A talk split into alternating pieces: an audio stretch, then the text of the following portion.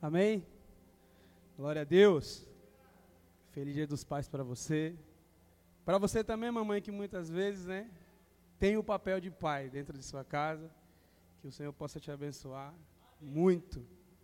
Hoje é noite de Santa Ceia, né, e para mim é muito especial. Porque é a noite que a gente senta com o noivo, a gente senta com Jesus. Amém? A Bíblia fala assim que a mensagem da cruz é loucura para aqueles que estão perecendo, mas para nós que estamos sendo salvos é poder de Deus. E quem quer ver esse poder de Deus aí, diga aleluia. Deixa eu organizar o projeto de Deus aqui. Quem entende que Deus tem um projeto para sua vida aí? Você crê? Olha para o irmão que está do seu lado e fala assim: Você está preparado? Se ele demorar de responder, é porque ele não está preparado, não, tá? O Senhor ele veio tem falado comigo ao longo de uns dias. E você vai entender, assim como o pastor falou, por que, que eu estou vestido assim. Porque foi a forma em que Deus ele escolheu para falar comigo. Né? E o Senhor falou, a primeira coisa que o Senhor falou para mim foi assim que, filho, a sua adoração, a adoração que eu quero, a adoração, adorar a Deus não é aquilo que você quer dar para Deus, mas é aquilo que Deus ele quer de você. Porque, pastor, eu posso pegar aquilo que é melhor para mim, falar assim, eu vou dar o meu melhor para Deus. E dou. A minha intenção é muito boa, Cauã. Meu coração é muito, é, é muito ensinável. Então eu vou dar o melhor para Deus. E Deus fala assim, mas o melhor que você está me dando não é o melhor que eu quero de você. Então muitas vezes a gente quer dar e a intenção é boa. Mas Deus está falando assim, eu quero coisas dentro de você que você já me deu um dia. E hoje eu creio que o Senhor ele vai te alinhar assim como ele tem me alinhado todos os dias. O Senhor ele vai consertar algumas coisas dentro de você aí. Quem quer isso daí, diga aleluia. Por quê? Porque muitas vezes a gente acha que não precisa, que está tudo bem. Mas de repente, cara, a gente passa dois minutos com o Espírito Santo e ele começa a mostrar tantas falhas. Tantas coisas que precisa ter um reparo, tantas coisas que precisam ser consertadas, pastor Alain, bispo Alain. E aí bate um certo desespero, por quê?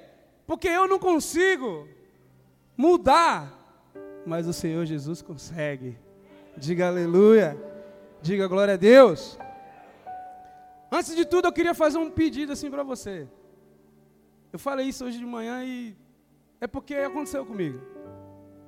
Eu vinha, sentava aí como você, mas eu entrava na igreja, mas não entrava no culto, pastor.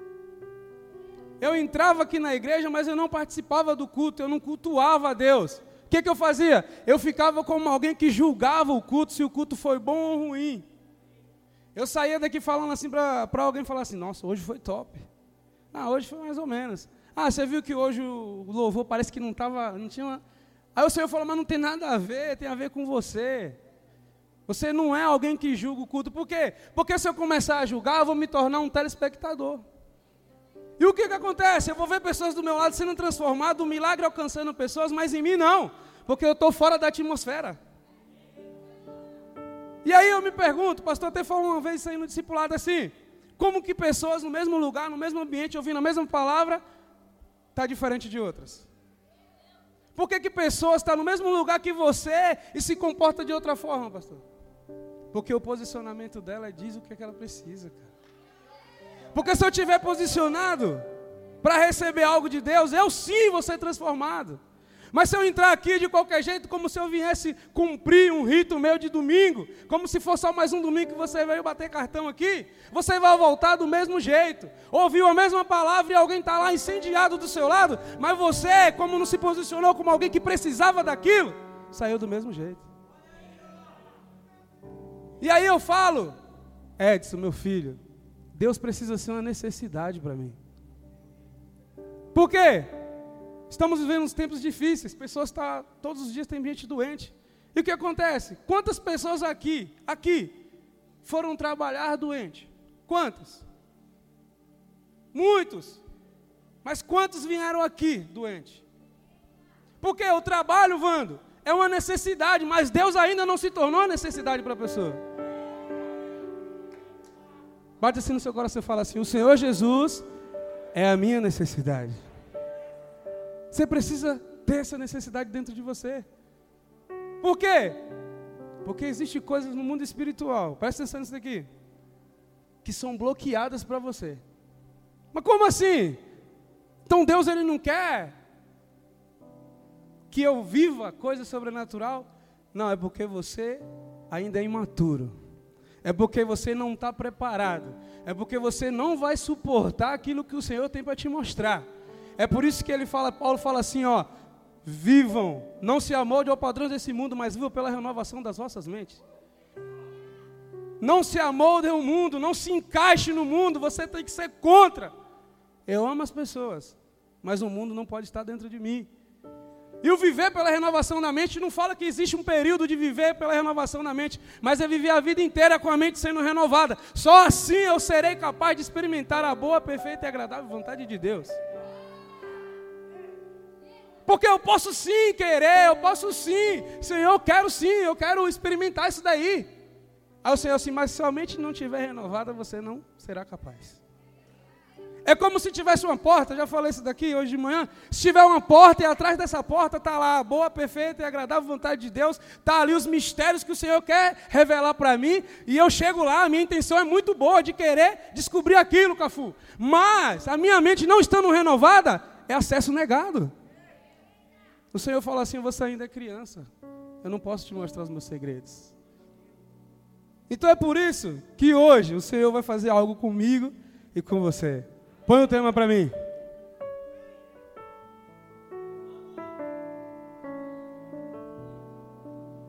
Pode pôr o tema. Pega aí, ó. Vem! Reforma!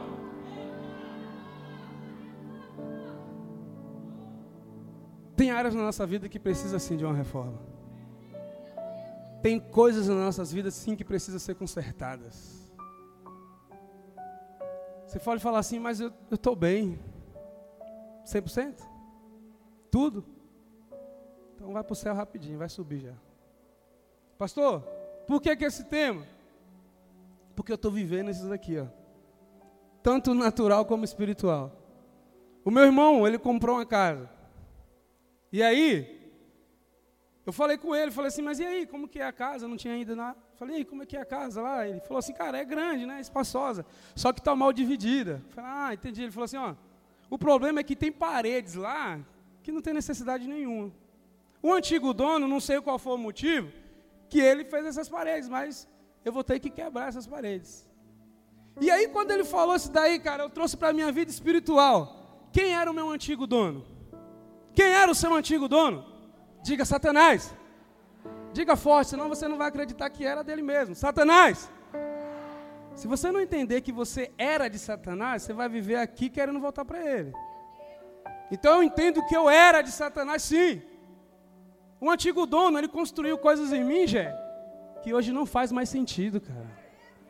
Ele construiu coisas em mim que hoje não tem mais o porquê daquilo. E quando o novo dono, diga assim, Jesus, o novo dono, ele pegou a casa e falou assim: existe algumas coisas dentro de você que precisa ser mudada. Existe algumas coisas dentro de você que precisa ser quebrada. Não tem serventia aquilo que o antigo dono construiu em você. Aí começou uma reforma na minha vida, começou uma reforma em mim. Quando? Quando eu encontrei com Jesus. Ele começou a reformar. E reforma tem muito barulho, cara. A reforma tem muita bagunça. Você que trabalha em obra, ou que já viu, você sabe, você passa de frente, é martelete, é marreta, é grito, vai, pega ali, isso aqui. E não foi diferente dentro de mim, Monique. Porque quando eu encontrei Jesus, Ele quebrou tudo aquilo que estava sendo construído em mim e falou: a partir de agora é uma nova história. Beleza, amém, eu quero. Mas aí tem as consequências, por quê? Porque eu escutava muita coisa, pastor. As pessoas falavam assim, três meses, fogo de palha. Um, logo, logo você está aqui de volta. Verdade, as pessoas falavam isso para mim. E isso, eu pegava isso como um impulso dentro de mim, eu falava assim, você vai ter que me engolir, cara. Não por arrogância, não. Mas era algo dentro de mim que falava assim, não, o espírito que está dentro de você é maior do que aquele que está no mundo. Então isso, pastor, movimentava isso dentro de mim, me trazia força. Mas por quê? que muitas pessoas, Jesus pega, começa a fazer uma obra, e de repente a obra para. Põe aí, para mim, Filipenses capítulo 1, versículo 6. Você vai entender. Eu estou convencido de que aquele que começou a boa obra em vocês vai completá-la até o dia de Cristo Jesus.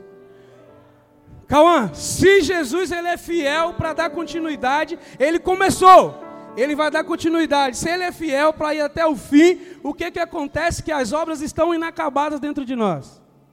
É porque tem pessoas que não suportam o processo. Tem pessoas que desistem, pastor, por causa do barulho, por causa das marretadas que Deus, Jesus te dá nas estruturas. Por causa das marteletadas que você toma. Que o Espírito Santo te pega, te joga na parede e fala assim: ó, isso aqui não faz mais parte da sua vida. Aí eu falo, é, mas quando era o outro dono não podia. A gente vive aqui dentro muitas vezes com saudade lá de fora. É como se eu estivesse no caminho para o Santíssimo Lugar, três portas: átrio, lugar santo, Santíssimo Lugar. É como quando eu estivesse perto para entrar no Santos dos Santos, eu ficar com saudade e abrir outra porta e começar a voltar, cara. É por isso que tem pessoas que desviam, que saem dos caminhos.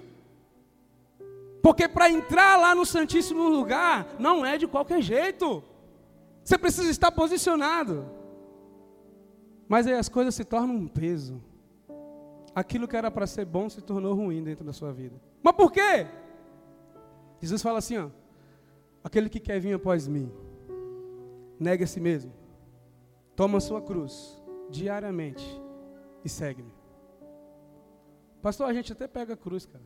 A gente pega a cruz, começa a andar. Só que daqui a pouco a gente deixa de seguir Jesus. Ele fala: pega a cruz e segue-me. Eu começo a construir o meu caminho. E aquilo que era bom ficou ruim, porque se tornou um fardo pesado, um jugo pesado. Mas Jesus ele fala assim: ó, aprendei de mim que sou humilde de coração e manso. Tome sobre vocês o meu jugo e o meu fardo, que é leve e suave. Mas eu, construindo coisas para eu, mesmo caminhar caminho para mim mesmo, me faz pegar todo um peso que não era de Jesus, e aí eu começo a falar assim, não, aí alguém chega para você, e aí irmão, como é que você está? Ah, você está uma luta, está difícil. Porque você não está posicionado. Que você ainda faz para pessoas. Que você não entendeu que seu coração tem que queimar por Jesus. Sabe uma coisa que mudou de uns tempos para cá na minha vida, menos de um ano, é que eu entendi que eu preciso ser apaixonado por Jesus. Eu preciso ser apaixonado por Ele, cara. É a minha paixão por Ele. É o tanto que eu me relaciono com Ele que mostra aquilo que eu sou. Porque senão eu vou começar a querer brilhar forçado, não é? O brilho é, é natural. O brilho é natural. Diga aleluia. Diga glória a Deus. O Senhor Ele vai completar a boa obra em você. Diga eu quero. Diga eu quero. E o que é reforma? Reforma é aquilo que um dia já esteve bonito, mas hoje não presta mais. Há uma insatisfação daquele que está reformando o lugar. Há um inconformismo daquela pessoa que começou a reformar. Por quê? Porque não presta mais. E a reforma, pastor, a gente perde muita coisa, cara. Eu estava lá na casa do meu irmão lá e, cara, ele quebrava as coisas assim. Falei, meu. Ele falava assim para mim, cara, gasta muito mas vale a pena. Gasta muito. Ô Wando, será que a gente perde muita coisa ou se livra de muita coisa, cara? Talvez Deus ele comece a tirar umas coisas que a gente talvez está virando um acumulador, cara. É necessário uma reforma dentro de mim, mas ainda continuo acumulando coisas. Quando Deus está falando assim, eu tenho que tirar de você, mas você fala assim, não, mas talvez eu precise usar um dia. E quando eu falo isso, eu começo a guardar. Estou falando lá na minha casa de vez em quando, eu faço uma limpeza lá nas coisas lá e depois. Não, esse aqui talvez eu vou usar, talvez eu vou usar. Aí passa um tempo de novo, eu vou limpar de novo e está lá aquelas coisas que eu não usei ainda. Isso torna pesado dentro de você, meu irmão. Diga misericórdia. Meu irmão, quando é necessário uma reforma para suportar um peso. Quando vai ser construído algo muito grande, é necessário cavar muito fundo. Pega isso daqui, ó. Quando se vai construir algo muito grande, um apartamento, um prédio, é necessário cavar muito fundo. Para quê? Para que suporte o peso. E talvez você não entende o porquê que você está descendo tanto, porquê que o Senhor está mexendo tanto nas suas estruturas. É porque Ele tem algo tão grande para colocar na sua vida que se Ele colocar do jeito que você está agora, você morre. Então é necessário sim eu suportar o processo, mas até quando? Até o dia de Cristo Jesus. Não tem fim. E o Senhor ele tem nos dado coisas assim, ó, a Bíblia fala coisas que é para a gente estar tá fazendo que é impossível você conseguir aqui na terra. É até a eternidade. Mas por quê, pastor Henrique? O Senhor ele fala coisas para a gente fazer aqui, ele fala que é para a gente chegar ao ponto de ser igual a Jesus. Impossível, a gente pega todos os dias. Mas é isso que nos torna diferente, é a busca por coisas impossíveis. É por isso que é loucura para aqueles que não entendem. O buscar por coisas impossíveis nos torna diferente, cara. Buscar a santidade todos os dias. A gente peca, Senhor, eu me arrependo. E as pessoas falam assim, cara, existe algo dentro dele que eu ainda não sei o que é. Aonde a palavra fala que parece loucura para aqueles que estão morrendo, mas para quem está sendo salvo é poder de Deus. E você precisa experimentar esse poder de Deus hoje, meu irmão. Você não pode estar num ambiente aqui, nesse ambiente, estar aqui na igreja e sair daqui da mesma forma que você entrou. Aqui é uma, hoje é uma noite onde o Senhor ele quer abalar você, Ele quer mexer nas suas estruturas sim. Ele quer quebrar paredes que você construiu. Diga eu quero.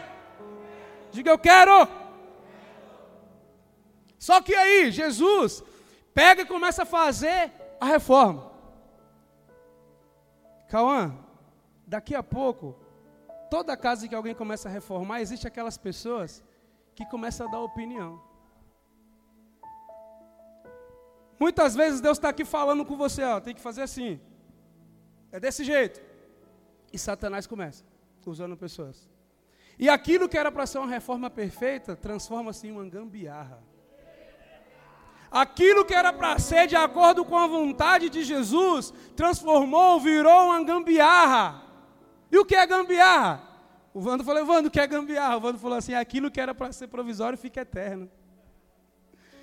Esses maridos aí sabem o que é gambiarra. Ó, oh, o Edson tomou uma cotovelada ali, você sabe nessa. Sabe por quê, cara? Que parece bom. Ficou bom, então deixa. Só que aí, ó, a gambiarra acaba escondendo o defeito. A gambiarra acaba escondendo o defeito. Sabe como? Edivar está ministrando aqui. Nossa, ele é cheio de Deus. Por fora eu estou vendo aqui, mano, é muito lindo. Mas e por dentro? E você por dentro, quem é? Se o Senhor hoje falar assim, eu vou revelar o seu coração hoje aqui diante das pessoas, o que você faria? O que, que você falaria para ele? Sim, Senhor, pode revelar? Ou eu falar, não, Jesus, pelo amor de Deus. Hoje não. Então, se você não pode ainda revelar seu coração para que pessoas vejam o que tem dentro de você, meu irmão, é porque sim, você precisa ser sim reformado. Eu preciso suportar, Henrique, as marteladas, cara. Eu preciso suportar véio, as paredes. Nem que trinca tudo, nem que quebra tudo, nem que. A Bíblia fala que, Jesus, que Deus falou assim: desce lá na casa do oleiro. Jeremias. Jeremias desce que o Senhor vai falar, o Senhor nem abre a boca, o Senhor mostra. A Bíblia fala que está lá o oleiro fazendo um vaso, daqui a pouco pum, quebrou. Diga assim: quebrou. Na mão do oleiro. E quebrar na mão do oleiro é o melhor lugar para se quebrar. Porque ele sabe consertar. Ele sabe consertar. Mas muitas vezes, cara, quando a gente se quebra lá fora, a gente vem chorando, pedindo para que Deus conserte aquilo que a gente quebrou. Mas a misericórdia dele nos alcança, diga aleluia. E a gambiarra esconde aquilo que é defeito. Quer ver? Mateus 23, põe aí para você ver. Mateus 23, 27. Ai de vocês, mestre da lei e fariseus hipócritas. Vocês são como sepulcros caiados, bonitos por fora, mas por dentro estão cheios de ossos e de todo tipo de imundície. Diga misericórdia. 28. Assim são vocês, por fora parecem justos ao povo, mas por dentro estão cheios de hipocrisia e maldade.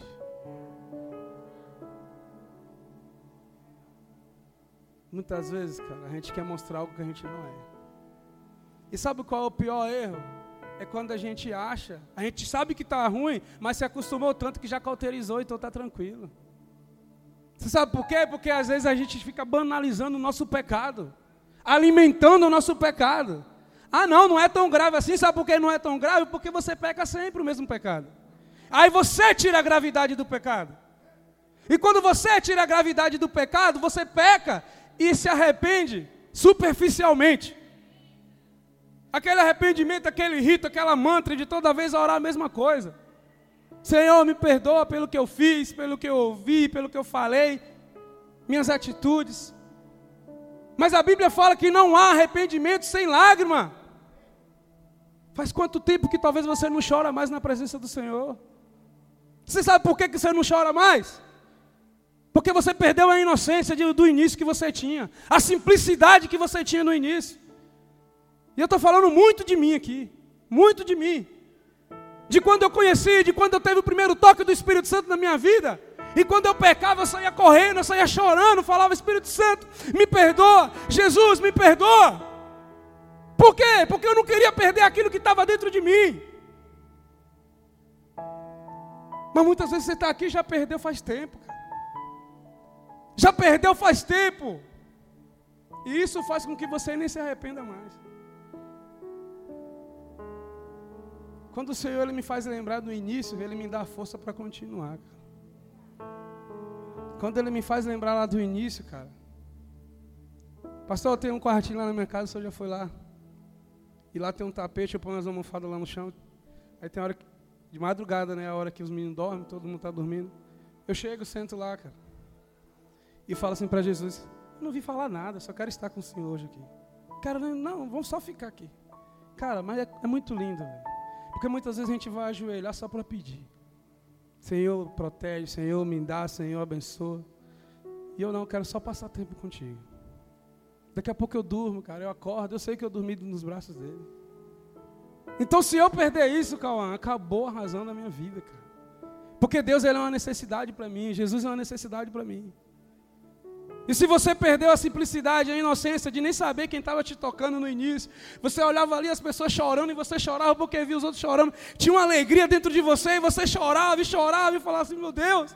Aí saía daqui querendo pregar para todo mundo, falar de Jesus para todo mundo, porque existia um amor queimando dentro de você.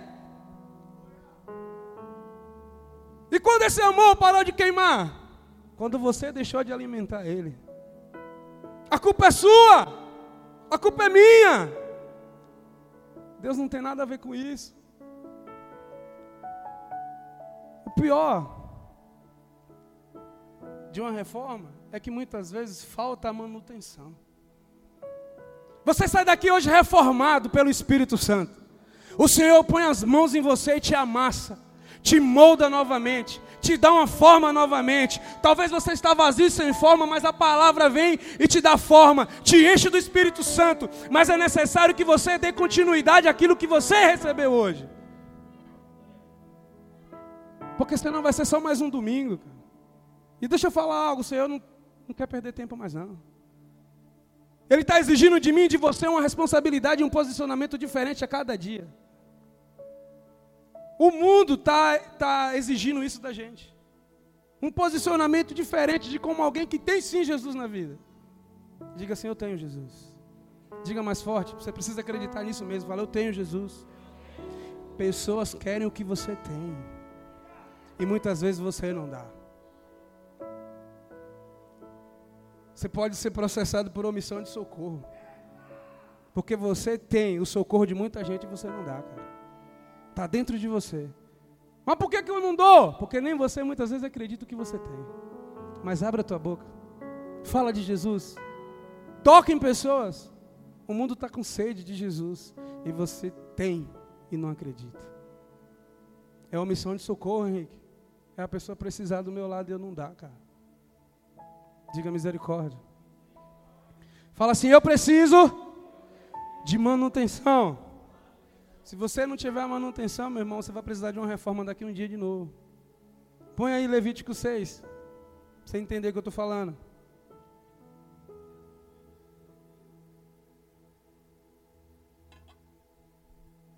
Mantenham-se o fogo continuamente. Diga assim, continuamente. Diga mais forte, diga continuamente. Aceso no altar não deve ser apagado. Cara, é aqui que pega, no continuamente, pastor. Você sabe por quê? Não sou eu que acendo o fogo. Diga assim, é Deus. Diga mais forte, é Deus que acende o fogo. Se é Deus que acende o fogo, o meu papel é só dar continuidade. O meu papel, Monique, é só alimentar o fogo.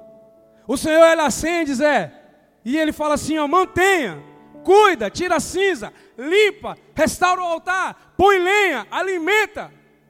É por isso que tem pessoas do seu lado queimando mais do que você.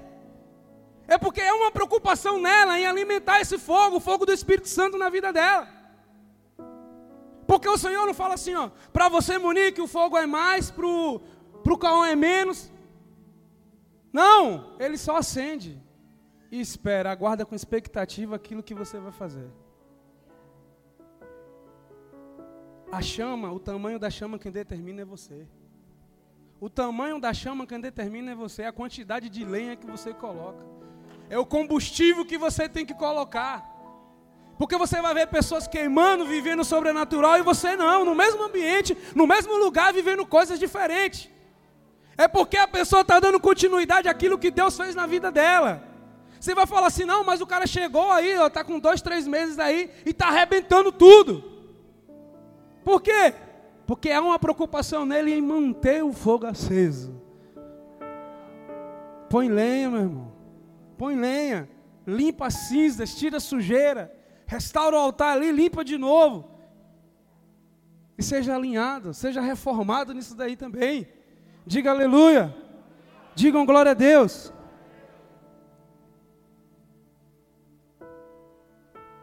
Muitas vezes, cara, muitas vezes,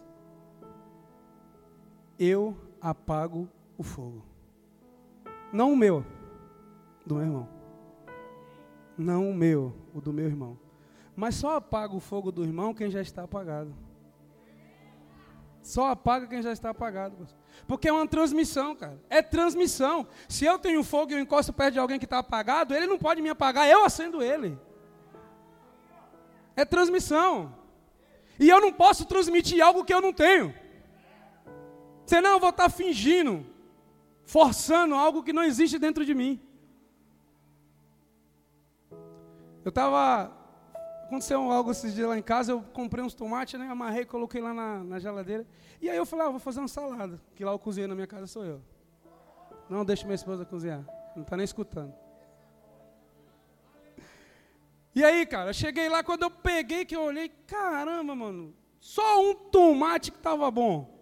Mas estava tudo bonito uns dias atrás. E aí eu vi que um deles estava podre e transmitiu essa doença para todos os tomates, cara. Todos ficaram podres. Por quê? Porque está no mesmo ambiente e é natural que transmita sim. Então, se eu estou num lugar e eu tenho o fogo do Espírito Santo, é natural outras pessoas serem cheias através de mim. Mas se você está perto de pessoas que estão tá mal e você chega e ela continua mal, quer dizer que você também não está bem. Isso quer dizer que você também precisa ser alinhado. Você pode olhar e falar assim: nossa, a pessoa está cheia de defeitos, cheia de coisas, cheia de pecado. Aí você fala assim: mas eu não consegui fazer nada, eu também estou da mesma forma. Cara virei farinha do mesmo saco. É por isso que hoje o Senhor ele vai alinhar algo dentro de você, cara. O Senhor vai quebrar você por dentro hoje. O Senhor vai tirar todas as construções que você fez. Porque a gente deixou, abandonou a obra que o Senhor fez em mim e começou a construir coisas. Mas hoje o Senhor está assim, põe aí, Amós capítulo 7. Ele me mostrou ainda isto o Senhor, com um prumo na mão, estava junto a um muro construído no rigor do prumo. Diga assim comigo: no rigor do prumo. Olha um prumo aqui, ó. Isso é prumo. Isso aqui serve para alinhar o crescimento da parede. A rigor do prumo. Eu, dou, eu dei exemplo da essa parede aqui. Ela não tem reboco. Ela foi construída a rigor do prumo. É chamado de bloco à vista, não precisa de reboco. O que precisa de reboco é aquilo que está mal feito às vezes. Se é bloco à vista, cara, é cada prumo, a cada bloco tem que colocar o prumo. Tem que crescer alinhado. Diga assim, crescer alinhado. A gente está no ano de crescer, diga assim, estamos no ano de crescer. Mas não é crescer de qualquer jeito.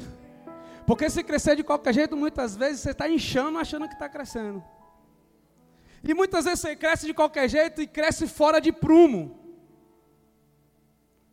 Não está aprumado. E tudo aquilo que cresce desaprumado é necessário que seja derrubado. Talvez tem coisas que você fez dentro de você, construiu, princípios que você construiu, fora da, daquilo que Jesus tem para você. Mas que hoje ele vai ser quebrado, porque está desalinhado. Está desalinhado com o Espírito Santo. Tá, a Bíblia fala que aquilo que é ligado na terra é ligado no céu. Talvez você faz tempo que está desligado do céu. Como? Nas minhas atitudes. Da forma que eu me comporto. Por que, Evandro? Estamos no ano de crescer. Em dezembro, eu recebi uma unção aqui. Quem recebeu essa unção aí? Eu recebi a unção, foi sobrenatural. Depois, aquilo ali, eu chegava ali e olhava, virou uma motivação. Eu preciso crescer, cara. Eu vou crescer. Não, eu vou, eu vou, agora eu vou. Mas agora eu olho no calendário, cara, é agosto. E eu não cresci.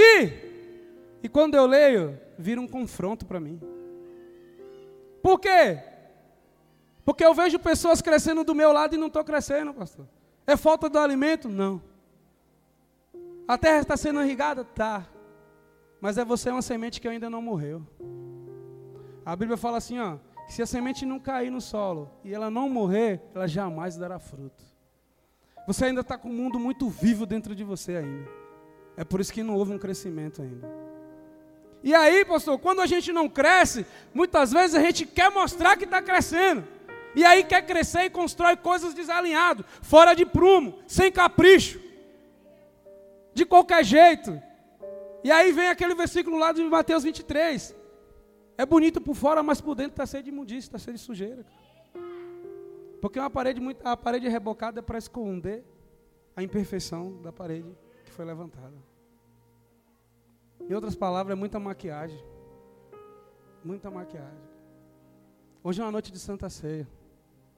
Hoje é uma noite onde Jesus está sentado na mesa com você.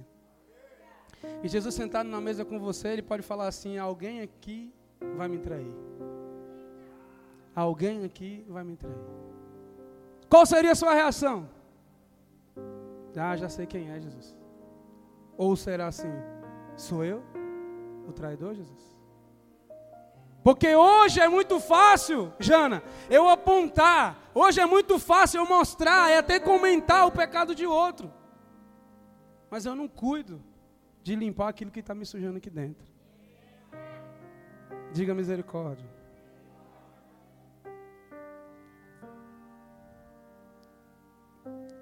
A Bíblia fala assim que quando Jesus morre, o véu foi rasgado. De cima a baixo. E todos, todos tinham acesso agora a falar com Deus. Mas o que aconteceu? É que tem muita gente aqui, como eu já fiz isso um dia, construir paredes e impedir o acesso de Espírito Santo na minha vida. Qual parede você construiu, Edvar? Qual parede talvez você também está construindo? eu construí a parede do orgulho. Talvez, eu estou bem com o Senhor, mas de repente aconteceu algo, mas tão pequeno, tão pequeno, e que eu me fechei. E eu construí, desalinhado, a parede do orgulho, a falta de perdão. Porque você muitas vezes, como igreja, prega sobre o perdão, mas não perdoa. Eu muitas vezes, como igreja, eu ministro na vida de pessoas sobre perdão. você precisa perdoar. Jesus perdoou. Mas quando vem a aprovação para mim, eu não perdoo. Ou perdoo só da boca para fora. Tipo assim, eu te perdoo, mas quero muita conversa não. Não, não fica. É.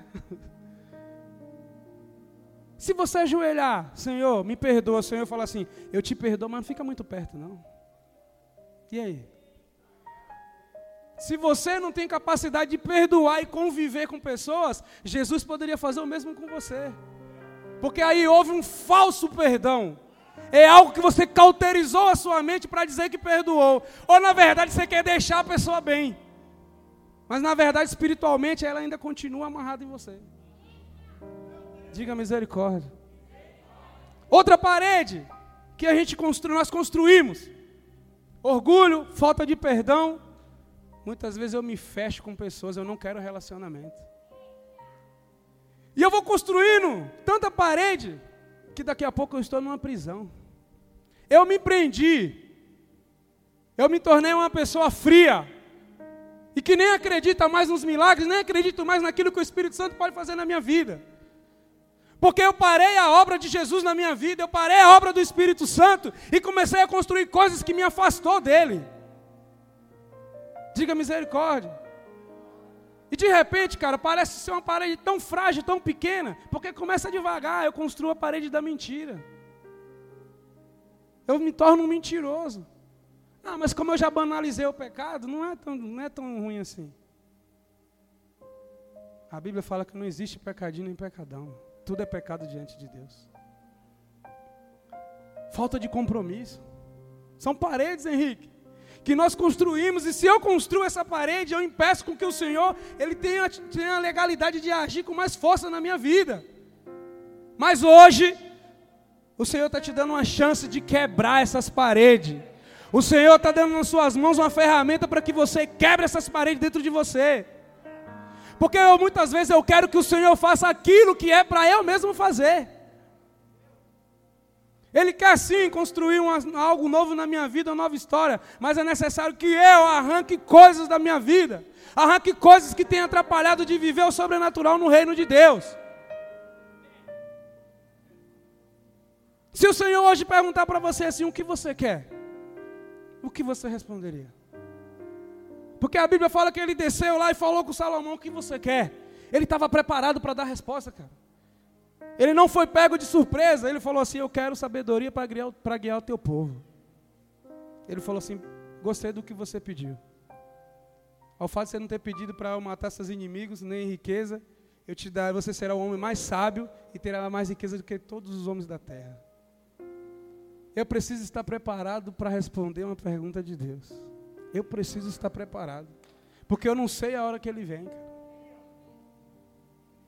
Ontem eu li um versículo na Bíblia que fala assim: ó, não dei pérolas aos porcos, ou não dei algo de valor para os porcos. Que isso? A palavra de Deus é uma pérola, diga assim: a palavra de Deus são pérolas. Por quê? Por que, que eu não posso dar pérolas para o porco? Porque ele não sabe o que vai fazer. Ele não sabe para que serve, então para ele não tem valor. E aí o que, é que ele faz? A Bíblia fala, senão ele vai pisoteá-la. Não sabe o que vai fazer. E muitas vezes eu tenho uma atitude de porco. Como? Como eu recebo as pérolas do Senhor para mim, eu não sei o que fazer com ela. Quantas palavras você tem recebido, mas você não tem dado uma resposta a Deus? Quantas palavras o Senhor fala para você e você sai daqui e fala, agora vai. Mas daqui a pouco você não entende o verdadeiro valor daquilo que você recebeu e você pisa em cima. Enterra na lama. O reino dos céus é comparado ao homem que achou um tesouro na terra. E sabe o que esse cara faz? Ele vende tudo que ele tinha para vender, para comprar aquela terra. Presta atenção nisso daqui. Talvez você nunca viu assim. Pastor, o cara tem uma terra e eu chego lá, talvez o maior tesouro lá é uma pedra. Tem uma pedra lá e ela é muito valiosa. Mas o dono do terreno sabe da pedra, mas não entende o valor. E aí eu chego lá, eu vendo tudo o que eu tenho. A Bíblia não fala de tudo que aquele cara tem, qual o valor em dinheiro.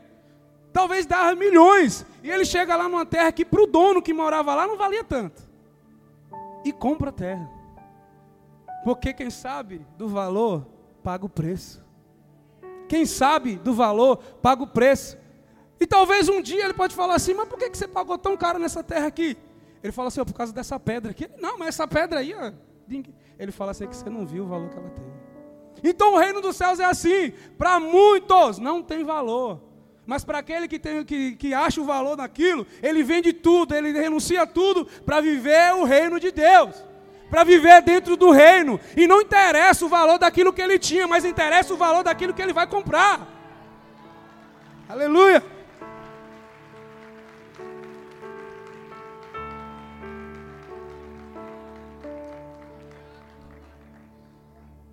Jesus ele é o maior investidor, cara. Deus é um investidor nato. Por quê? Porque ele deu aquilo que era muito precioso dele, o filho dele. Ele investiu para resgatar eu e você. É tão grande o preço que Jesus pagou, porque não foi aquele povo daquela terra, até hoje continua alcançando pessoas. A morte de Jesus até hoje alcança a salvação de pessoas. E se Jesus ele pega você, começa a reformar você, é porque ele, você é um investimento dele. E se ele investe, ele quer retorno. Porque um dia ele vem e ele vai falar assim: e o talento que eu te dei?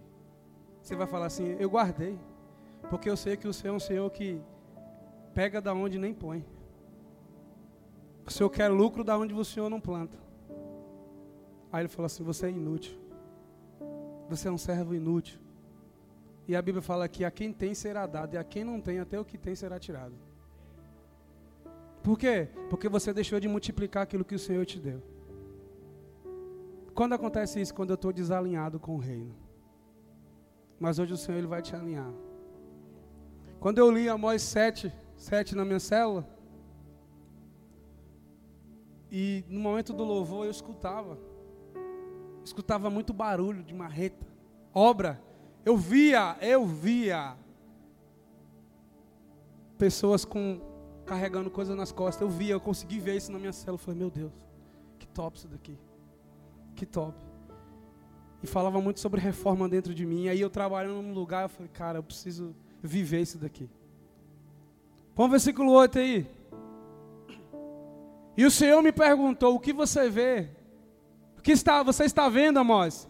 Um prumo, respondi. Então disse o Senhor: Veja, estou pondo um prumo no meio de Israel, o meu povo, não vou poupá-lo mais. Sabe qual é o nosso maior defeito, Monique? É que a gente acha que Deus está falando com a pessoa que está do nosso lado.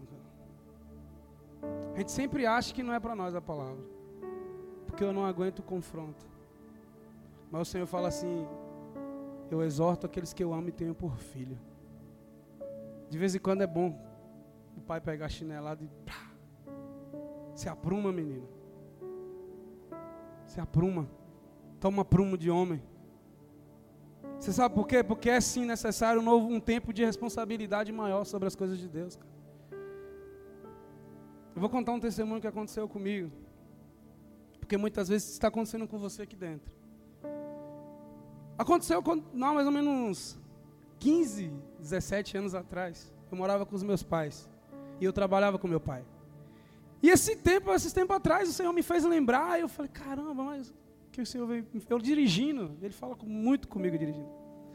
Eu trabalhava com meu pai, Edson, e aí a gente teve, houve um desentendimento nosso. Um sábado. E aí no domingo ele foi trabalhar, eu não fui mais trabalhar com ele. E eu passei, pastor, 29 dias sem dar uma palavra com meu pai. Dentro da casa do meu pai. Comendo das coisas que meu pai me dava. Dormindo na cama que ele comprou. Vivendo literalmente daquilo que ele me dava.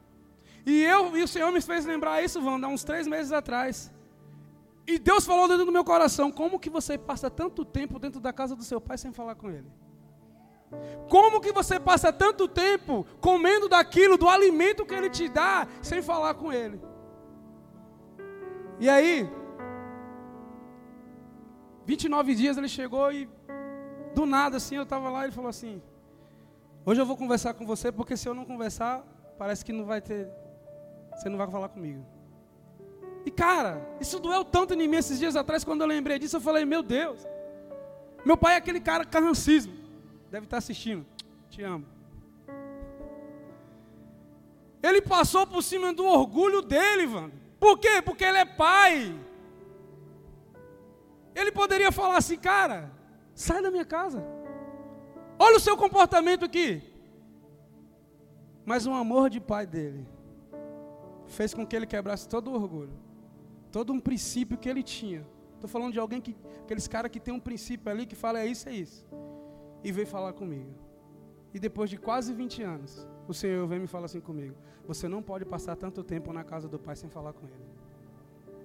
Você está aqui, mas talvez faz tanto tempo que você não fala com Ele. Que você não tem uma conversa franca com Jesus. Que você não fala com Deus como Pai. É como eu vou estar vivendo na casa de alguém que eu não conheço. Chegará um dia que Jesus vai falar assim: Você fala assim, Senhor, eu profetizei no teu nome. Eu preguei no teu nome. Expulsei demônios no teu nome. E ele fala assim: Apartai de mim, porque eu não te conheço. Essa é a frase mais doída, dolorida que talvez eu e você possamos escutar. Por quê? Eu tô, talvez eu estou tão envolvido nas coisas de Deus que eu não tenho tempo para falar com Deus. Eu estou tão passando tanto tempo envolvido. Ah, não, mas eu sou do louvor, então vamos lá louvar, vou fazer célula, discipulado, vai, blá, blá, blá. E você não fala assim, hoje eu vou parar, vou fazer um pit stop aqui, ó, e eu vou ter um tempo com Jesus. Eu vou passar horas com Ele. Porque o nosso maior ministério é ser conhecido por Ele. Diga eu quero. É por isso que o Senhor te trouxe hoje aqui. Para quê? Para quebrar os teus princípios, coisas que você inventou. Para você viver alinhado no reino. Para você quebrar, ter uma reforma sim dentro de você. Porque só a partir de uma reforma há um posicionamento novo. Talvez sim, agora tem muita bagunça, agora tem muito barulho, agora tem muita coisa quebrada, muita coisa caindo. Mas vai chegar a hora e que o Senhor vai começar a pintar a sua história, começar a colorir tudo de novo, vai trazer cor para aquilo que não existia mais, vai te fazer sonhar de novo. Diga assim: Eu quero, Jesus. Talvez o que falta é você sonhar de novo. Porque se Jesus fizesse essa pergunta para você assim, por que você parou? Você não sabe a resposta. Se Jesus perguntar por que você parou, você não sabe a resposta, é fato. Ou talvez você vai falar que foi por alguém que fez alguma coisa. E o Senhor vai falar assim: Mas o meu relacionamento com você é só eu e você, não cabe outras pessoas. Pastor, se você chegar para alguém que está assim desanimado e falar assim: Por que, que você parou? Ela vai enrolar, enrolar e talvez ela possa culpar em alguém, cara.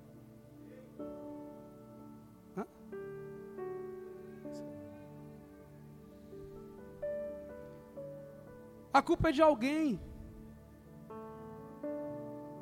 Mas a culpa é sua. A culpa é sua. Hoje o Senhor ele quer te restaurar. O Senhor ele quer tocar em lugares que você proibiu ele de entrar. Como que você proibiu? Levantando paredes que ele não consegue mais passar. O Senhor é educado, ele fala assim: Eis que estou à porta e bato. Se alguém ouvir a minha voz e abrir a porta, ó, ouvir a voz, abrir a porta, ele entra. Cearei contigo e você com ele é necessário que o Senhor, que você esteja atento para ouvir a porta. É necessário que você esteja atento para ouvir o que o Senhor tem para falar com você. Se você não estiver atento, é porque você está escutando o barulho do mundo. Muitas vezes na Santa Ceia a gente fala assim: hoje eu não vou ceiar, não, porque eu não estou bem. O pastor já falou isso várias vezes. Quando você fala que não vai ceiar porque você está em pecado, isso quer dizer que você vai continuar pecando. Porque hoje sim é uma noite de arrependimento. Hoje é uma noite de arrependimento. Talvez o Senhor mexeu nas suas estruturas hoje, cara.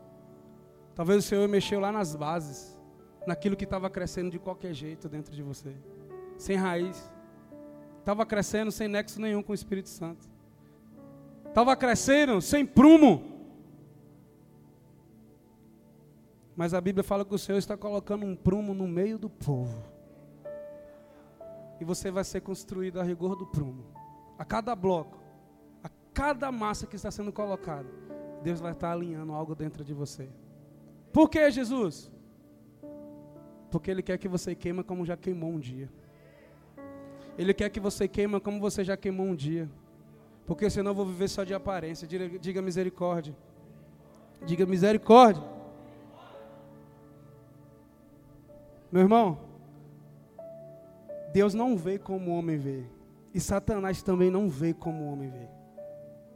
Um homem na cidade chamada Gadara estava lá endemoniado, presta atenção. E a Bíblia diz que ele quebrava tudo, destruía tudo. Ninguém poderia segurar esse homem, ele quebrava as correntes. E Jesus atravessa o mar, passa uma tempestade, e quando desce do barco, a Bíblia fala que aquele homem ele vem correndo em direção a Jesus, porque de longe é um homem normal. Mas quando chega perto, aquele homem endemoniado, ele cai de joelhos no chão prostrado e diz assim: Porque veio nos atormentar antes da hora. Vando, de longe Satanás viu, é um homem, mas quando ele chega perto, é revelado aquilo que está dentro, pastor. Então ele viu de dentro e falou assim: opa, esse daqui é o Criador, eu conheço ele lá dos céus. E ele fala: por que você veio nos atormentar antes da hora? E eu também posso estar aqui muito bem disfarçado de crente. Mas Satanás está andando de mim. Mentira. Não tem nada ali dentro porque eu consigo ver. E Deus também pode estar olhando e falar assim: mentira, não tem nada dentro de você mais. Você já morreu faz tempo. Sabe aquelas televisão antiga? Você achava, você ligava ela assim, aí você desligava, pá, aí ficava um pontinho aceso bem no meio assim. Meia hora você passava, estava lá. Meu Deus do céu, cara. A luz já tinha se apagado faz tempo. Ali estava só um restício. Só. Muitas vezes é assim. A gente já se apagou faz muito tempo. Mas ainda acha que está brilhando. Ainda ainda acha que tem brilho dentro de nós. Por quê? Por causa dessa luzinha que tem lá no fundo. Mas essa luzinha, é uma brasa que está acesa ainda. Essa luzinha lá no fundo, que quase ninguém acredita, isso ainda é uma brasa. E hoje, com o vento, com o sopro do Espírito Santo, vai se transformar em uma chama dentro de você. Eu queria chamar o pessoal do louvor. Eu queria que você ficasse de pé no seu lugar. Mas eu queria que dentro de você, agora, entrasse um inconformismo. Para que você seja violento no espírito. Violento para quê? Para quebrar essas paredes. É você que vai quebrar essas paredes. Não é, não, não, não é a pessoa do seu lado, é você que vai quebrar as paredes que você construiu. Porque não tem como, Felipe, eu ter comunhão com Deus sem primeiro ter comunhão com meu irmão.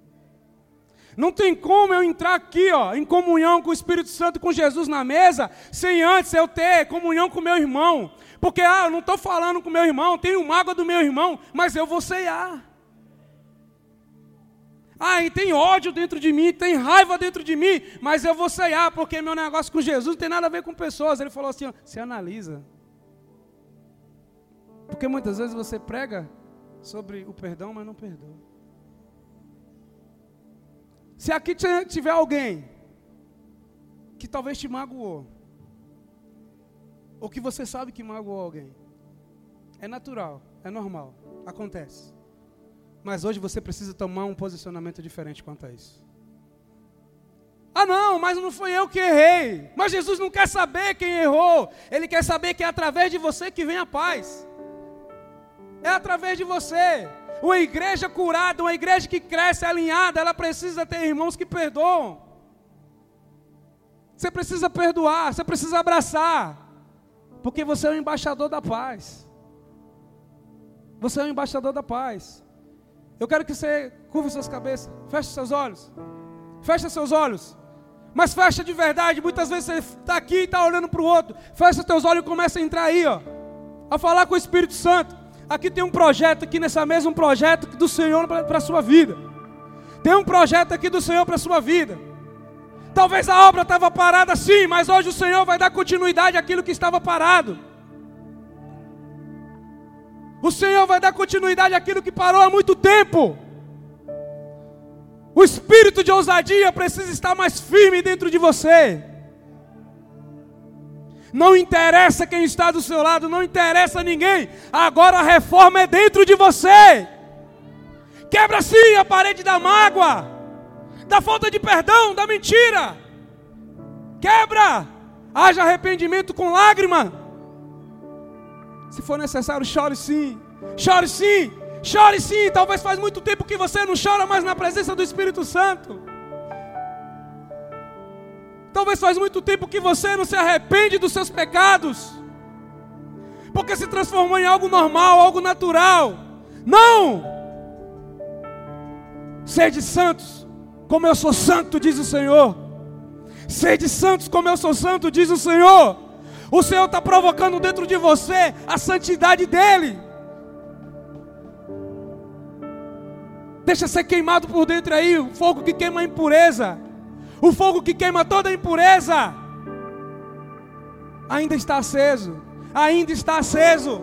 Você não pode sair aqui da mesma forma.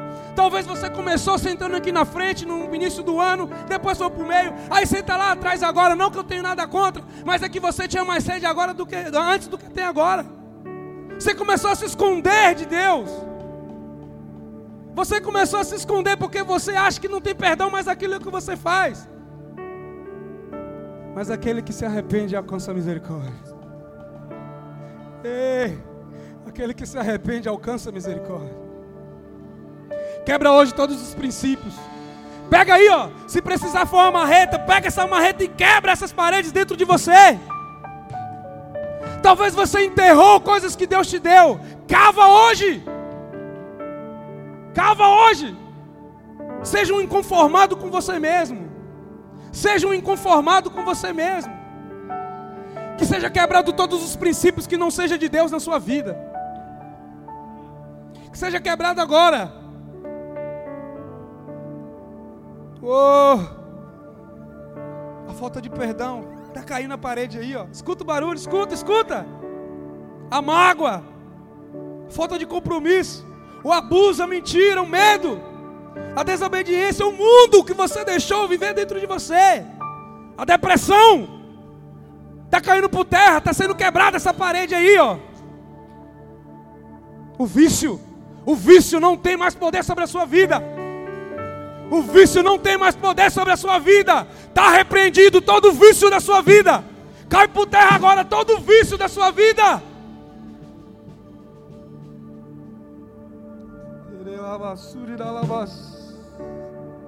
Ouça o barulho, ouça o barulho, ouça o barulho dentro de você, ouça o barulho. Ouça o barulho.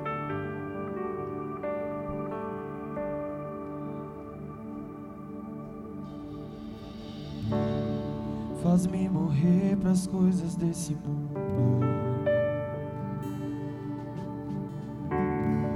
Faz-me esquecer das coisas que me afastam de você. Nome é como um guento derramado em minhas feridas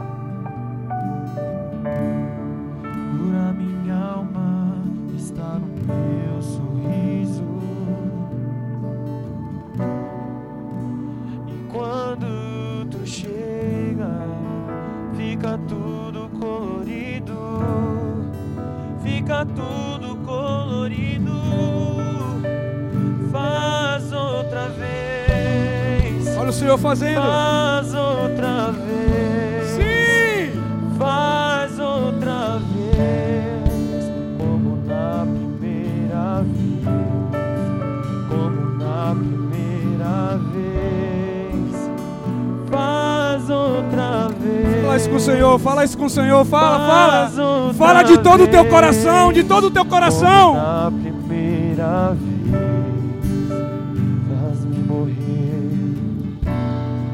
Faz-me morrer para as coisas desse mundo.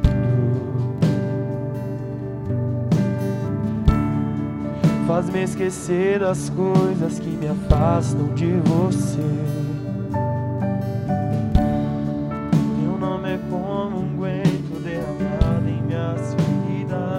Jesus, é sim, Jesus. Me cura, restaura a alegria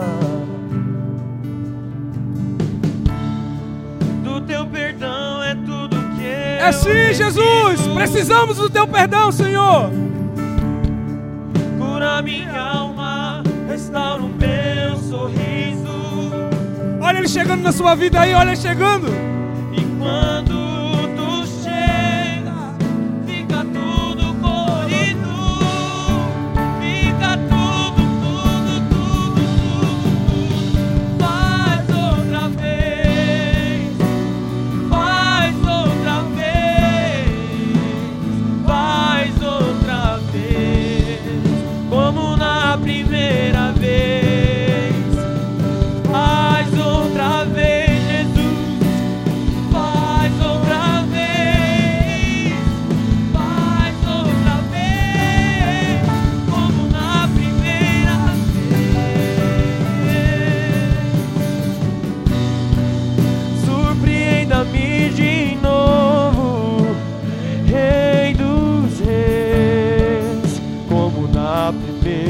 vez. Seja surpreendido com a presença do Espírito Como Santo. na primeira vez, surpreenda-me de novo, de novo, de novo, Rei dos Reis, como na primeira vez.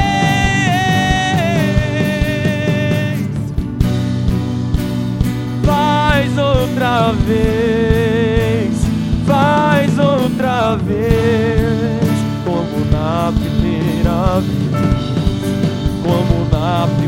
primeira vez.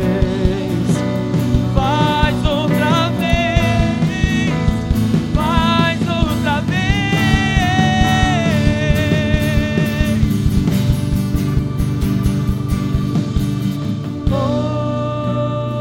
Olha o barulho dentro de você.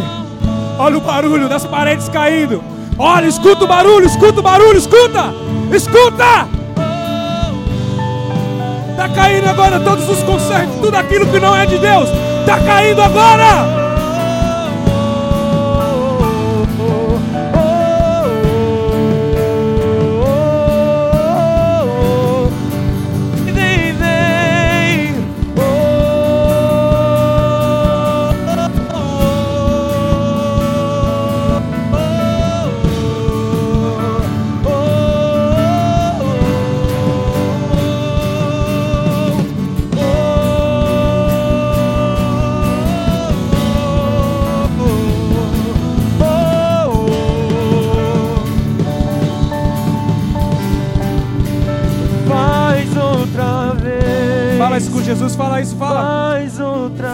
De todo o teu coração, fala isso pra Jesus.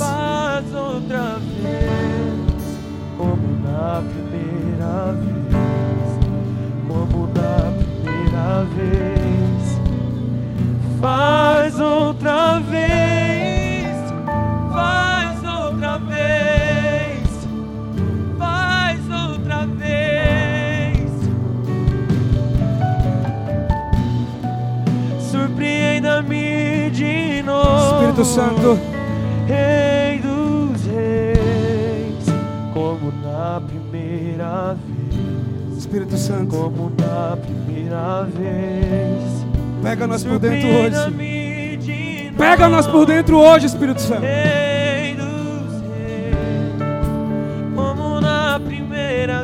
Sinta o fogo do Espírito Santo começar a queimar dentro de você agora. Olha o vento do Espírito Santo aí, ó. Lembra aquela brasinha que estava se apagando? E o fogo do Espírito Santo começa a soprar dentro de você. Começa a sentir queimando agora de dentro para fora. Queimando toda a sujeira. Queimando tudo aquilo que não faz mais parte da sua vida. Sinta, sinta. Permita-se sentir. Permita.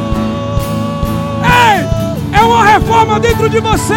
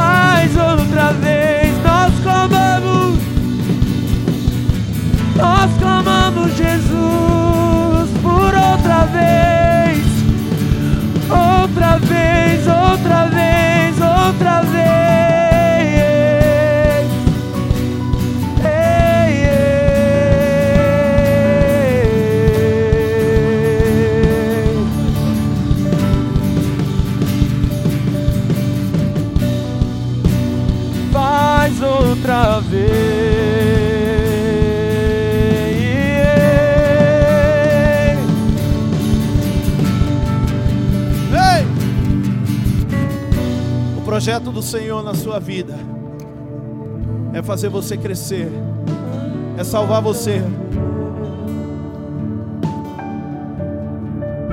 Que essa palavra em nome de Jesus ela possa ter feito muito efeito na sua vida nessa noite. Deixa eu falar uma coisa que eu vi ali. Quando o Edivar subiu ali, eu estava aqui. Ele subiu com aqueles projetos enrolados debaixo do braço, igual um arquiteto anda, cheio de plantas, de estrutura, de desenhos. E quando ele abre isso daqui, ó, nós vemos que o projeto de Deus na nossa vida é nos salvar. Então, em nome de Jesus, querido, eu queria que você pudesse fechar os seus olhos nessa noite. Que os intercessores comecem a interceder nessa noite em nome de Jesus, porque o Senhor quer salvar. Se o projeto do Senhor é salvar, Ele precisa salvar nessa noite. Ele quer salvar nessa noite. Então feche os seus olhos. Eu quero fazer uma pergunta na sua vida hoje.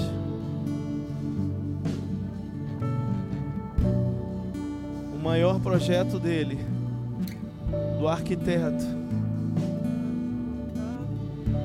é fazer com que a sua vida não seja mais a mesma. E para fazer isso, ele quer te tirar das mãos do inimigo, das mãos do diabo.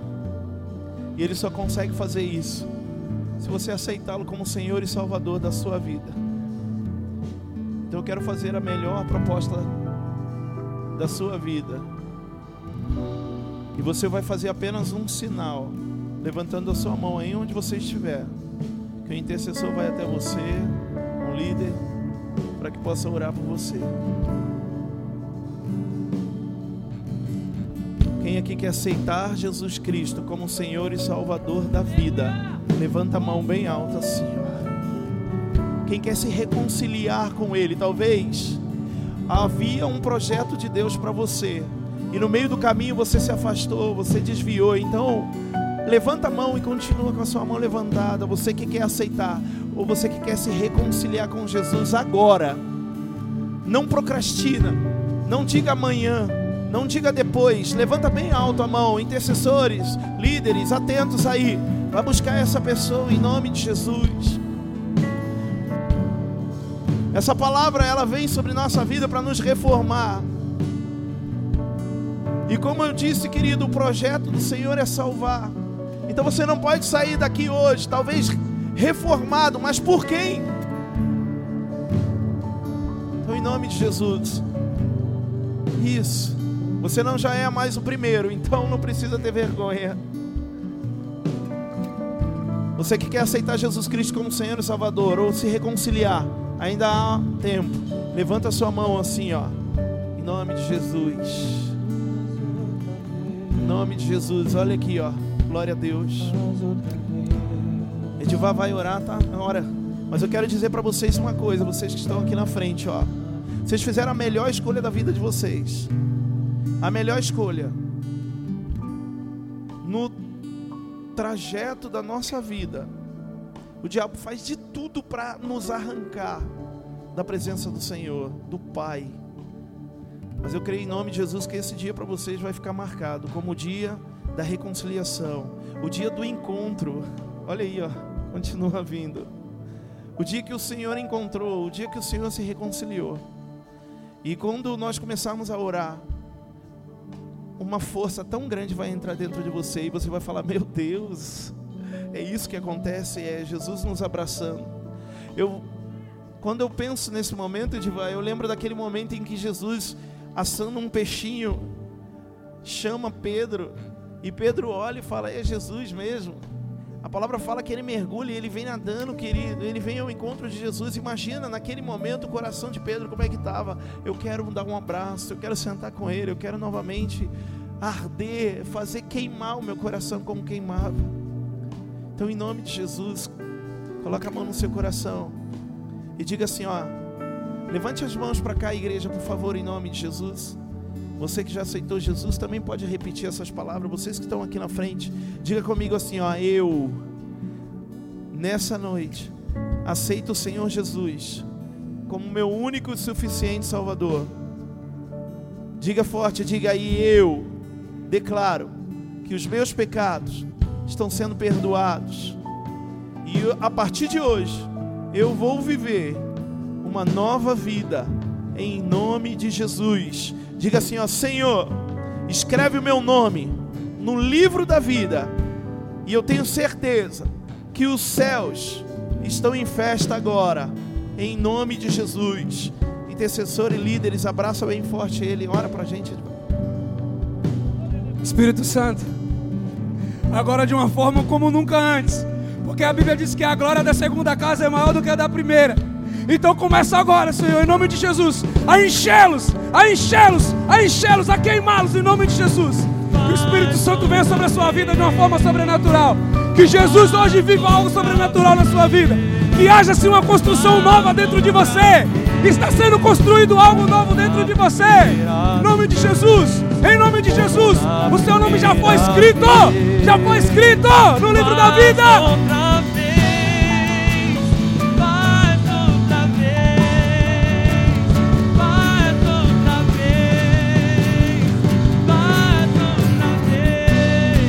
Recebe recebe.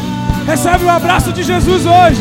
Os céus estão em festa porque você tomou uma atitude. Você tomou uma atitude. Festeje junto com os céus. Festeje junto com os céus. Sim! Sim, filho! Sim, filha! Você é filho, você é filha!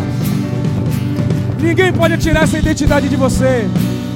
Ninguém pode tirar essa identidade de filho, de filha. Que o seu dia dos pais seja marcado com um dia que você voltou para o seu pai. O dia que você voltou para o seu pai. Aleluia.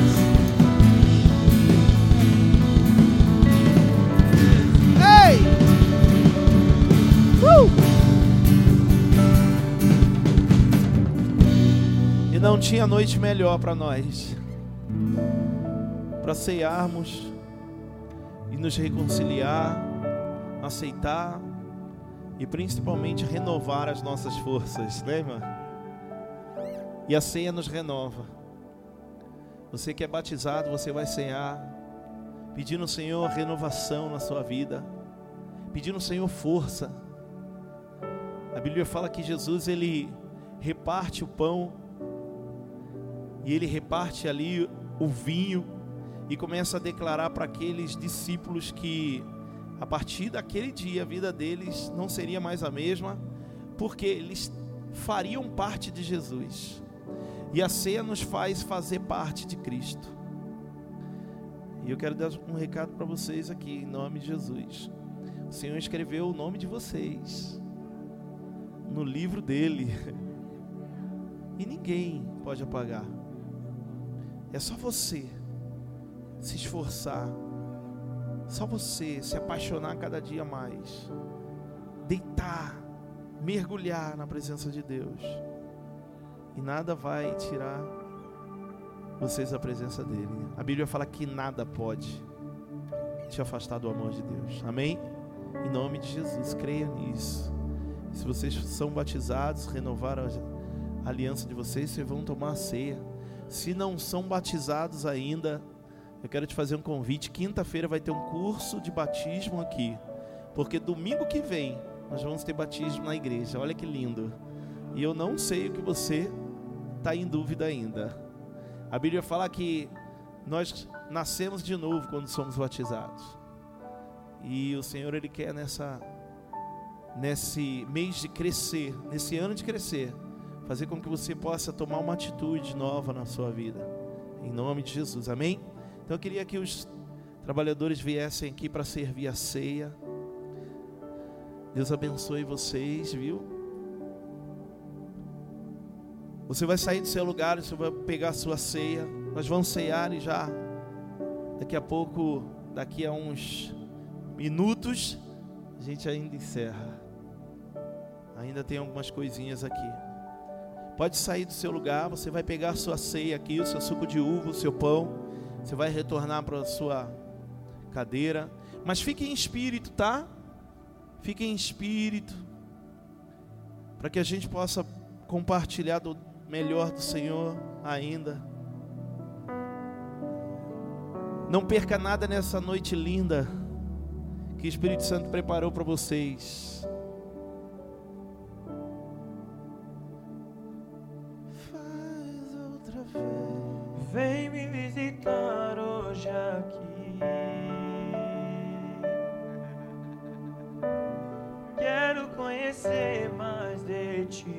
É! Espírito vem, Espírito vem, Espírito Santo. Espírito vem, Espírito vem, Espírito Santo. Eu quero viver algo novo. É isso, é isso, é isso. Faz meu coração fazendo todo medo desaparecer, trazendo sobre mim um novo amanhecer. Eu quero viver algo novo. Vem me visitar hoje aqui. Ei! Quero conhecer mais Comece a adorar. Comece a adorar. Espírito Santo. Diga isso com a sua ceia. Espírito vem, Espírito vem, Espírito Santo. Espírito vem, Espírito vem, Espírito Santo.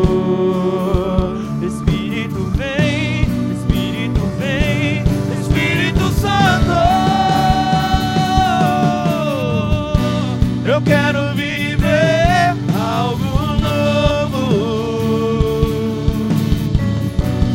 Faz meu coração arder de novo, fazendo todo medo desaparecer, trazendo sobre mim um novo amanhecer. Eu quero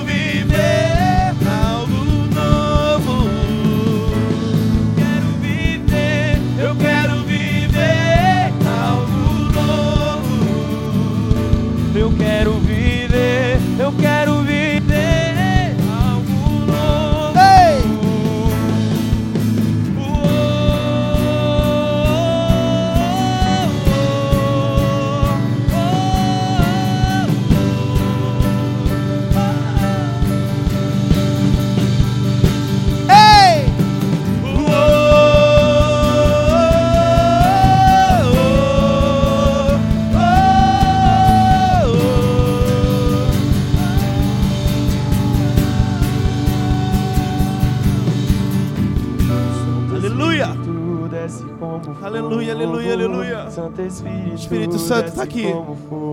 Espírito Santo está aqui. Espírito Santo está nesse lugar. Creia em nome de Jesus. Creia, creia. Que o Espírito Santo está aqui. Orelha da labalaba. como O Senhor vai renovar você. O Senhor vai renovar os dons na sua vida. Quem aqui, em nome de Jesus, fala em línguas. Quem aqui tem já dons do Senhor, o Senhor vai renovar você. Levante bem alto a sua ceia ao Senhor. Se você ainda não pegou, não pegou, pode pegar.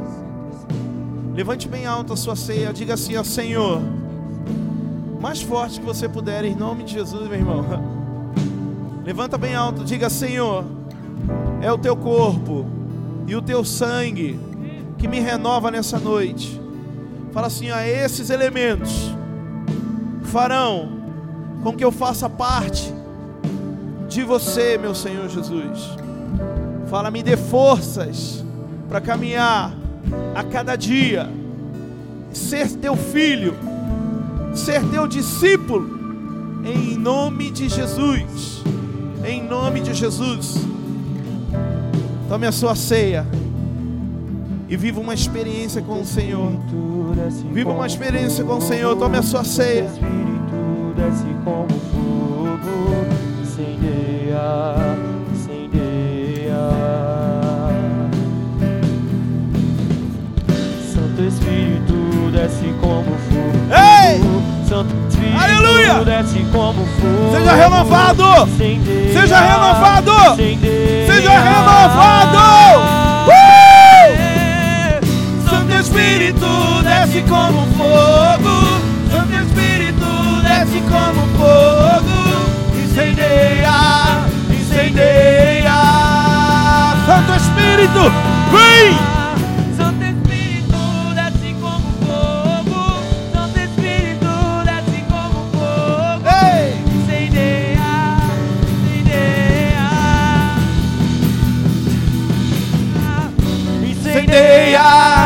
Incendeia, incendeia. Incendeia, incendeia, incendeia, incendeia, incendeia, incendeia, incendeia no Senhor com teu espírito, com teu fogo, incendeia no Senhor Deus com a tua unção, ei, Incendeia, ei, ei, incendeia, incendeia.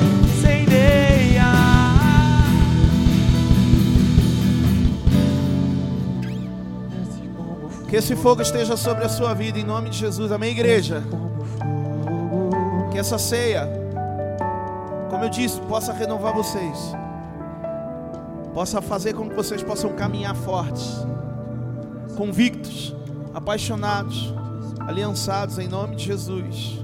Amém? Viva o sobrenatural do Senhor. Em nome de Jesus, em nome de Jesus. Quem não tomou pode tomar a sua ceia.